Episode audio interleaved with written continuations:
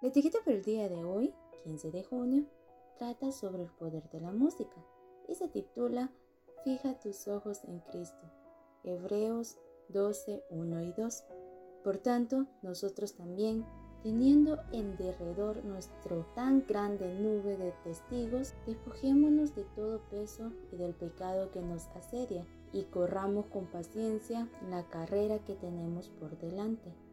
Puesto los ojos en Jesús, el autor y consumador de la fe, el cual por el gozo nuestro delante de él sufrió la cruz, menospreciando el aprobio y se sentó a la diestra del trono de Dios.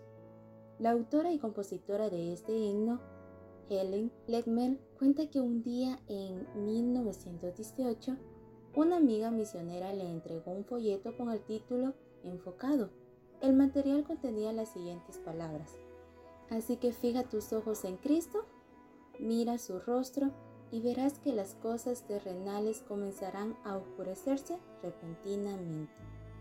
Estas palabras impactaron profundamente a Helen. No pudo quitarlas de su mente. Ella relata, de pronto, como si se me hubiera dado la orden de parar y escuchar.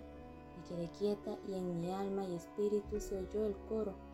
Sin un esfuerzo, consciente por escribir la letra, hacer que rimara o componer la melodía. Creo que fue dictado por el Espíritu Santo.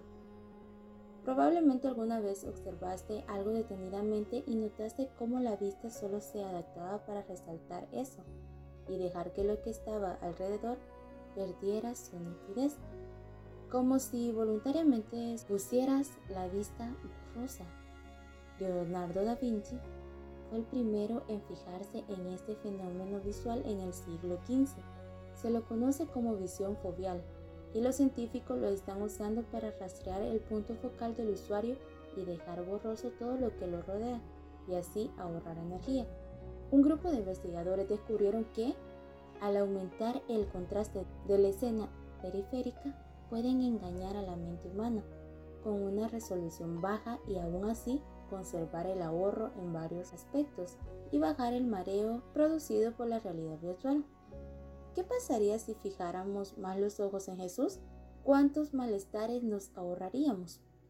No hace falta que la tecnología nos demuestre que cuando nuestra vista está enfocada en lo importante, todo el resto debe ajustarse en torno a eso.